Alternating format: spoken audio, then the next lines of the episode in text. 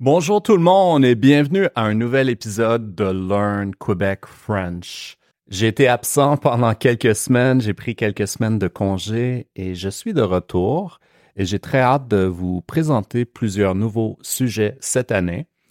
Et aujourd'hui, on va commencer par quelque chose de spécial, quelque chose que je n'ai jamais fait avant. Je vais analyser des petits extraits de conversation en français et je vais essayer de les améliorer. D'où le titre euh, French Conversation Makeovers. Si vous aimez ce podcast et vous voulez aller plus loin, j'ai un groupe de conversation avec qui on se rencontre plusieurs fois par semaine et j'offre toutes sortes de cours en direct sur mon site frenchwithfrederick.com mais attention, pour aller sur le site, il faut l'écrire au complet www.frenchwithfrederick.com. Les membres de mon site ont aussi accès à des extras comme des podcasts qui ne sont pas disponibles sur Spotify, ainsi que la transcription complète des podcasts de Learn Quebec French et plus encore. Donc, encore une fois, si ça vous intéresse, vous pouvez aller sur www.frenchwithfrederick.com, mais vous pouvez aussi vous inscrire gratuitement pour recevoir mes newsletters, mes, mes articles et mes conseils sur l'apprentissage du français. Donc, ce que je veux faire aujourd'hui, c'est vous donner des petits conseils sur comment améliorer certains éléments subtils de votre français dans la conversation. Donc, je vais prendre trois personnes qui parlent déjà très bien le français et je vais essayer de voir quelle est la différence entre quelqu'un qui parle très bien le français et quelqu'un qui le maîtrise parfaitement et qui le parle comme un locuteur natif compétent. Il faut le dire et le redire, ce n'est pas une question d'accent. Souvent, les gens pensent que l'accent est la chose qu'il faut corriger. Mais en fait, un accent, c'est normal. Tout le monde a un accent. J'ai un accent québécois. Si je vais en France, je vais me faire dire que j'ai un accent. Si un Français vient à Montréal, les gens vont penser qu'il a un accent. Et si je parle n'importe quelle langue, j'ai un accent, qu'il soit léger ou prononcé. L'accent est inévitable à moins d'apprendre une langue à un âge très, très jeune, ou bien encore de travailler avec des efforts euh, quasi euh, inimaginables sur l'accent et je pense que ces efforts seraient mieux placés ailleurs. Quand on parle très bien et qu'on maîtrise la grammaire, qu'on a un bon vocabulaire, qu'on maîtrise les expressions idiomatiques, on oublie l'accent de la personne, en autant que cet accent, bien sûr, soit compréhensible. Mais si on parle de façon claire et précise, l'accent n'est pas un problème. Donc, rendu à un certain niveau, un niveau intermédiaire ou avancé, on a déjà beaucoup de vocabulaire et on parle la langue couramment.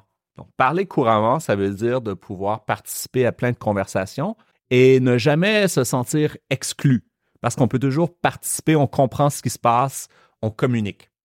Mais qu'est-ce qu'on fait de ce niveau-là pour se rendre au prochain niveau? Et quelle est la différence entre parler le français couramment et maîtriser parfaitement le français? Le plus difficile, c'est de transformer notre français un peu bancal en un français fluide et précis. Bancal, c'est qui n'est pas stable, comme par exemple une table avec quatre pattes, dont une des pattes serait un peu plus courte que les autres, serait une table bancale parce qu'elle bouge elle n'est pas stable. On peut dire qu'une langue est un peu bancale. On la maîtrise assez bien, mais il reste quand même des petits détails où l'on se trompe souvent, où l'on s'enfarge en bon québécois, c'est-à-dire qu'on tombe, qu'on a de la difficulté avec certaines expressions. Donc, il faut porter attention à de très petits détails et c'est ce qui prend le plus de temps. Passer d'un niveau intermédiaire ou avancer à un niveau supérieur est la partie la plus longue et la plus difficile et celle qui semble la plus impossible dans le processus de l'apprentissage d'une langue. Pour vous donner une idée de ces petites différences, j'ai trouvé trois dialogues que j'ai transcrits de personnes qui parlent très bien le français, comme j'ai dit.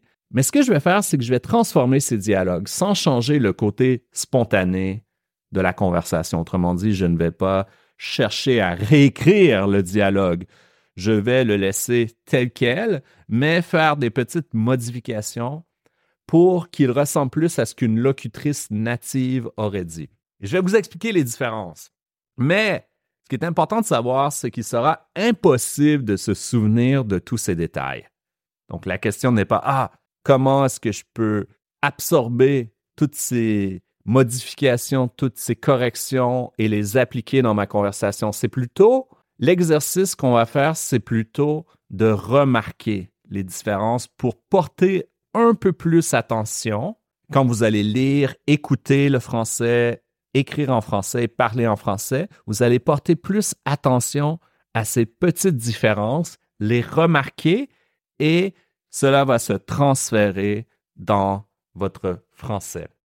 Donc, je commence par un extrait de Radio-Canada qui parle de la Plaza Saint-Hubert à Montréal, qui est devenu un endroit de plus en plus latino avec des commerces d'Amérique latine.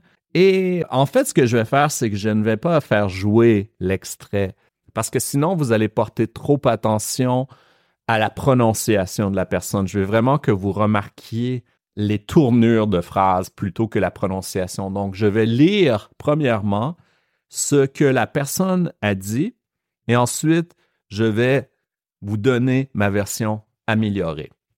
Donc, je commence avec ce témoignage d'un entrepreneur sur la Plaza Saint-Hubert qui parle des transformations qu'il a observées à cet endroit au cours des années.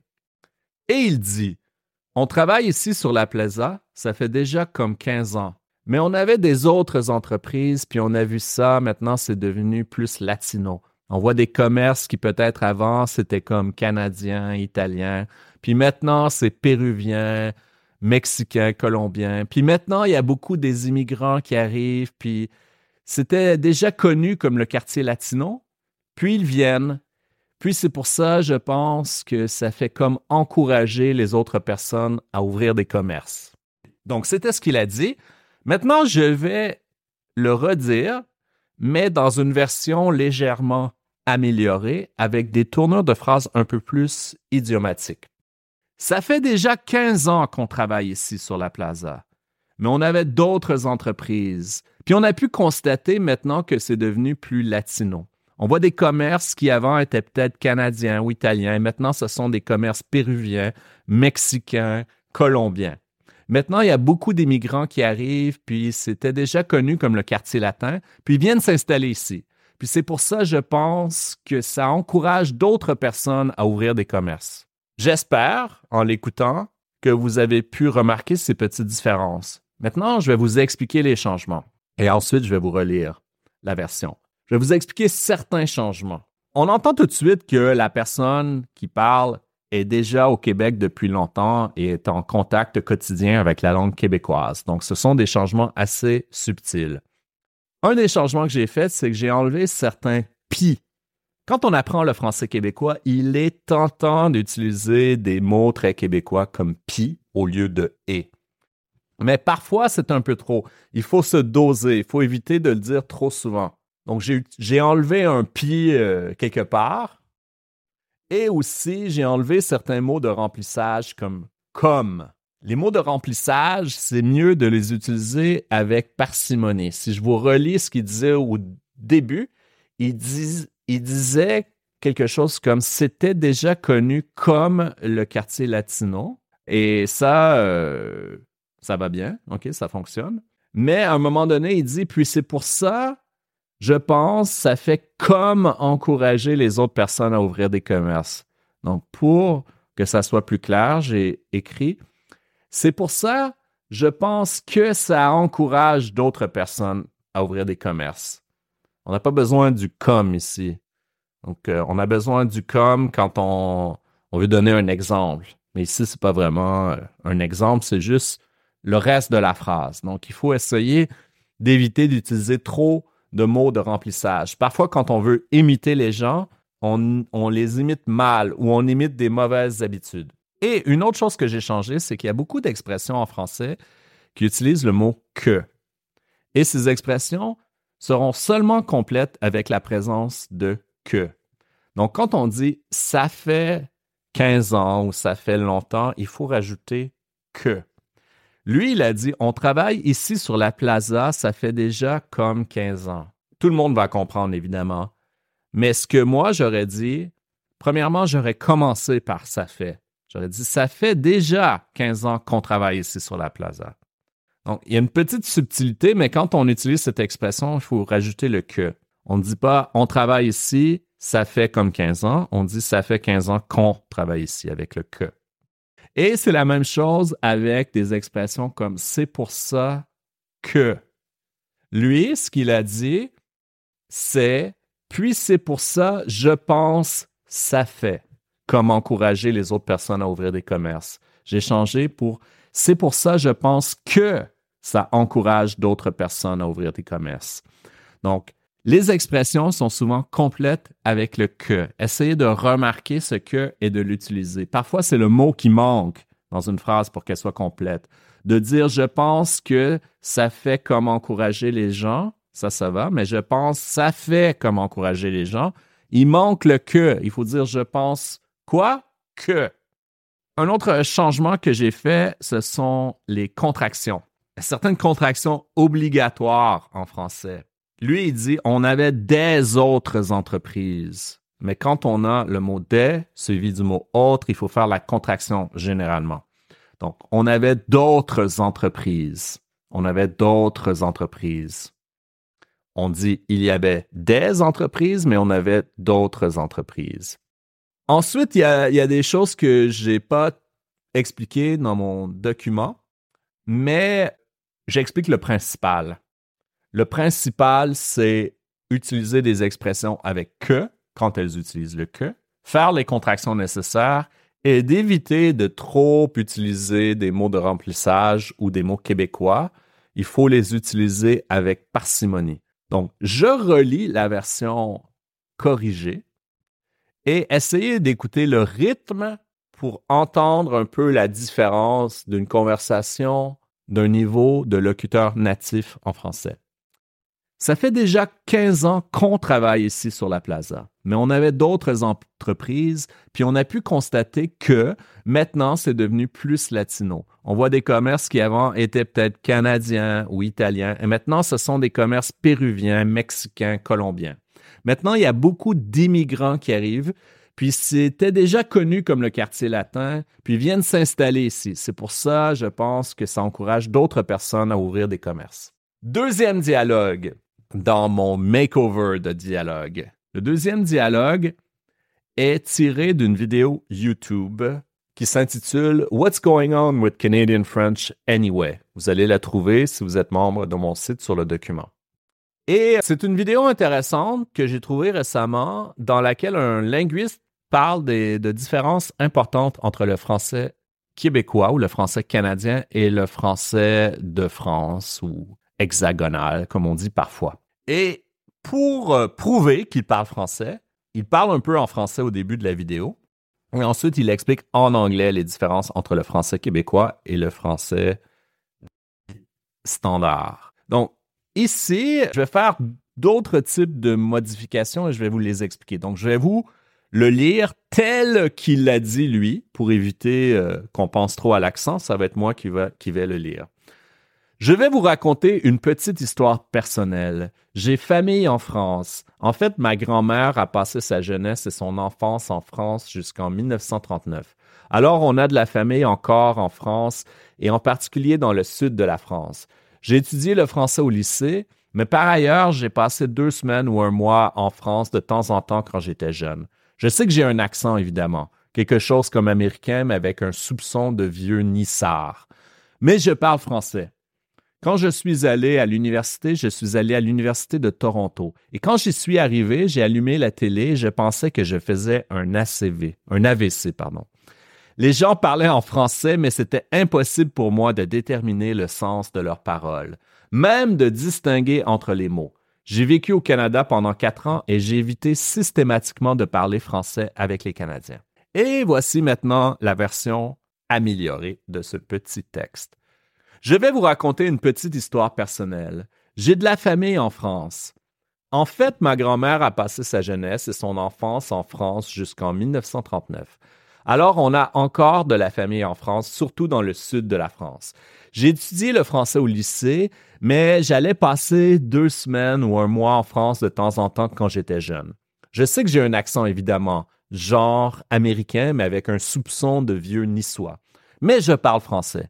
Quand je suis allé à l'université, je suis allé à l'université de Toronto. Et quand je suis arrivé là-bas, j'ai allumé la télé et j'ai pensé que je faisais un AVC.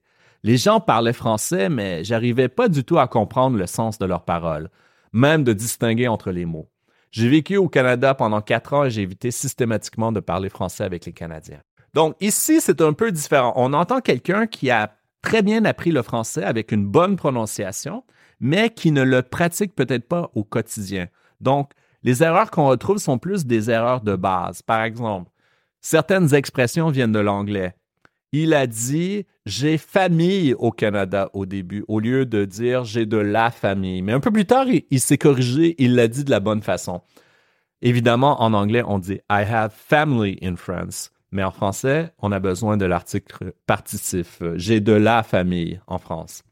Ensuite, une petite différence qui fait la différence entre parler le français couramment et le maîtriser, c'est l'ordre des mots souvent le mot encore est un peu mal placé.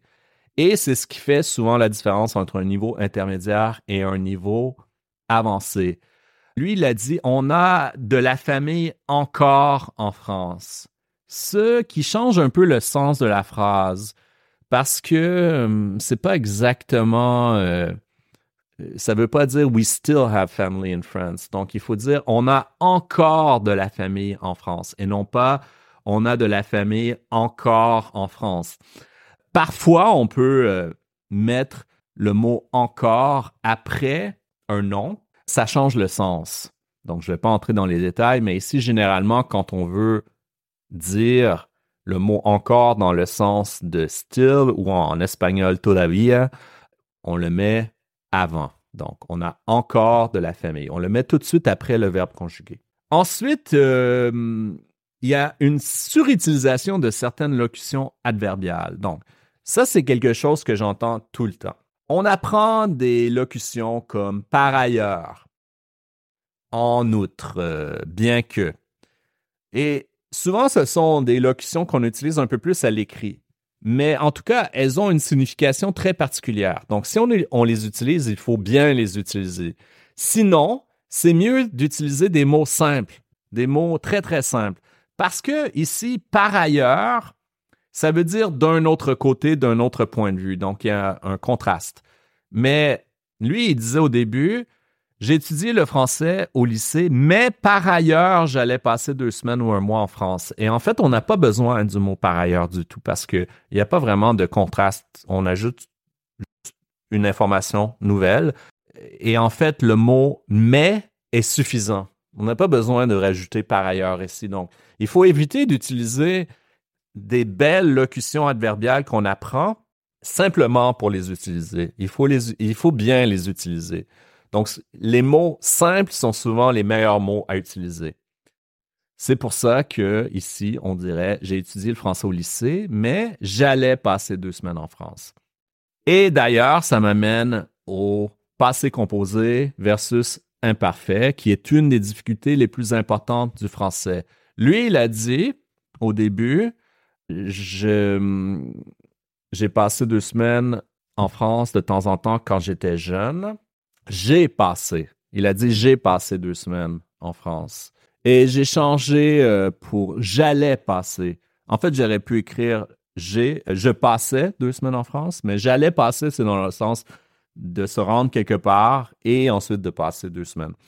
Bref, la, différence entre l'imparfait et le passé composé est assez subtile. Heureusement, si vous parlez l'espagnol ou, une autre langue néo-latine, c'est à peu près la même différence, la même subtilité. Mais en anglais, on a souvent, euh, n'a pas cette distinction-là. Par contre, l'imparfait se traduit souvent par I was, OK? or ici, on dirait I would spend, maybe. Et ce sens-là a un sens d'action continue. Donc, l'imparfait, c'est une action continue. Et le passé composé, c'est une action terminée. On accentue le fait que c'est arrivé. Mais si quelque chose dans le passé arrivait à tous les jours, ici, on utiliserait l'imparfait. Ensuite, une erreur qui est une erreur que j'entends souvent, qui est très, très, très simple à corriger, c'est de dire parler en français ou parler en espagnol ou parler en grec. Généralement, avec le verbe parler, on n'utilise pas de préposition. On va juste dire parler français, parler grec, parler allemand, etc. il y a des petites exceptions, mais vous pouvez les oublier. Donc, généralement, parler une langue, on n'utilise pas de préposition. Donc, on dit parler français parce que en disant parler français, on transforme le mot français en adverbe. Donc, on n'a pas besoin de la préposition. Maintenant, je vais vous relire le texte transformé et j'aimerais que vous portiez attention aux petits détails qu'on a expliqués. Je vais vous raconter une petite histoire personnelle. J'ai de la famille en France. En fait, ma grand-mère a passé sa jeunesse et son enfance en France jusqu'en 1939. Alors, on a encore de la famille en France, surtout dans le sud de la France. J'ai étudié le français au lycée, mais j'allais passer deux semaines ou un mois en France de temps en temps quand j'étais jeune. Je sais que j'ai un accent, évidemment, genre américain, mais avec un soupçon de vieux niçois. Mais je parle français. Quand je suis allé à l'université, je suis allé à l'université de Toronto. Et quand je suis arrivé là-bas, j'ai allumé la télé et j'ai pensé que je faisais un AVC. Les gens parlaient français, mais j'arrivais pas du tout à comprendre le sens de leurs paroles. Et le reste, il euh, n'y a pas de correction à faire. Maintenant, on passe au dernier exemple, Steve Kaufman. Et Steve Kaufman est un polyglotte d'un certain âge. Euh, j'espère que ça dérangera pas Steve de dire ça, mais on le respecte beaucoup parce qu'il a beaucoup d'expérience avec l'apprentissage des langues et aussi il a appris un nombre assez impressionnant de langues et surtout il apprend des nouvelles langues depuis l'âge de 60 ans. Donc il dit lui-même qu'il a appris plus de langues après l'âge de 60 ans qu'avant. Et c'est inspirant parce que on peut s'inspirer de son expérience et se rendre compte qu'on peut apprendre des langues à tout âge. Donc, je vais vous lire son texte et c'est tiré d'une entrevue avec un prof de français sur YouTube et dans la version écrite de ce podcast, vous aurez les liens, bien entendu. La personne lui demande Combien de langues tu parles actuellement Et il répond C'est toujours la question très difficile parce que je peux dire qu'il y a peut-être 12 langues là que je pourrais, pas nécessairement facilement, mais que je peux m'exprimer que je comprends très bien, que j'arrive à avoir des conversations sur une large gamme de sujets avec des fautes, mais sans trop de difficultés. Et après ça, il y a des langues que, quand j'étais en Grèce, je parlais en grec, et maintenant, ce serait un peu difficile pour moi de m'exprimer en grec. Même chose pour le roumain, le coréen. Je ne suis pas très satisfait de mon niveau en coréen. Dans l'ensemble, je dirais qu'ici, ben, surtout si on écoute l'entrevue au complet, je dirais que son français est le meilleur des trois exemples. Ici, c'est sûr qu'il fait des détours de phrases en parlant, mais si on écoute l'entrevue au complet, mon impression, c'est que son niveau de français est assez élevé. Donc, les, les différences ou les corrections sont, très subtiles. J'en ai trois, en fait. La, chose principale, ce sont les pronoms relatifs. Pronom relatif, c'est un pronom qui va remplacer les noms auxquels on fait référence. Par exemple, lesquels avec laquelle, avec lequel, auquel, etc. Donc, le changement principal, c'est que j'ai rajouté certains pronoms relatifs. Mais si je vais quand même euh, laisser passer un peu ça en disant que je ne vais pas trop le critiquer, parce que les pronoms relatifs sont un aspect difficile du français et c'est un aspect qui est difficile à maîtriser même pour les francophones. Mais quand on parle bien le français, quand, on l'a appris à l'école, on devrait maîtriser les pronoms relatifs. Donc, je vous donne un exemple. Il disait qu'il y a plusieurs langues que je peux m'exprimer. Mais si on termine la phrase et on commence la phrase avec exprimer, on va dire On ne peut pas dire j'exprime une langue. Que va être utilisé quand il y a une réponse au verbe, un complément d'objet direct, et qu'il n'y a pas de préposition qui est utilisée. Donc, on n'exprime pas une langue, on s'exprime dans une langue. Et c'est pour ça que la phrase devrait être que je comprends très bien, dans lesquelles j'arrive à avoir des conversations, des langues dans lesquelles j'arrive à avoir des conversations, dans lesquelles je peux m'exprimer. Donc c'est une petite différence.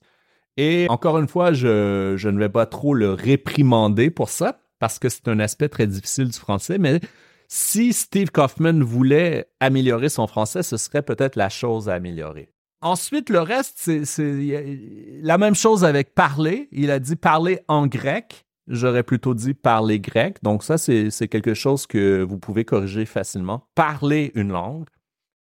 Et finalement, c'est pas vraiment une erreur, mais il dit toute une gamme de sujets. Donc on peut très bien dire ça. Hein. C'est une, très bonne utilisation du mot gamme. Mais parfois, quand on parle d'un mot, euh, d'un sujet. Ici, ben, ici, le sujet, c'est le mot sujet.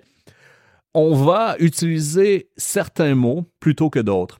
Donc, l'expression qui me vient en tête ici, ce serait un éventail de sujets.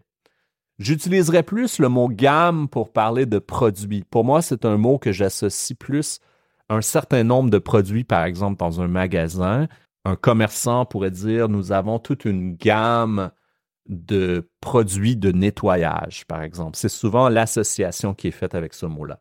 Donc, ce n'est pas une erreur, c'est simplement que je trouve qu'il y a une expression peut-être encore meilleure, encore plus appropriée pour ce qu'il voulait dire, un éventail de sujets. Donc, je vais relire le texte transformé. C'est toujours une question très difficile parce que je peux dire qu'il y a peut-être 12 langues là dans lesquelles je peux m'exprimer, que je comprends très bien, dans lesquelles j'arrive à avoir des conversations sur tout un éventail de sujets avec des fautes, mais sans trop de difficultés. Et après ça, il y a des langues que, hum, par exemple, je parlais grec et maintenant, ce serait un peu difficile pour moi de m'exprimer en grec. Même chose pour le roumain, le coréen. Je ne suis pas très satisfait de mon niveau en coréen. Donc, en conclusion, il ne faut pas trop s'en faire avec les erreurs. L'idée est de porter plus attention à la langue et à l'usage de certaines expressions. Avec la pratique, toutes ces choses finissent par se mettre en place avec le temps. J'espère que vous avez aimé ce balado sur un sujet un peu différent. Je vous reviens la prochaine fois avec un sujet un peu plus culturel. Donc d'ici là, je vous souhaite très bonne journée. On se reparle bientôt.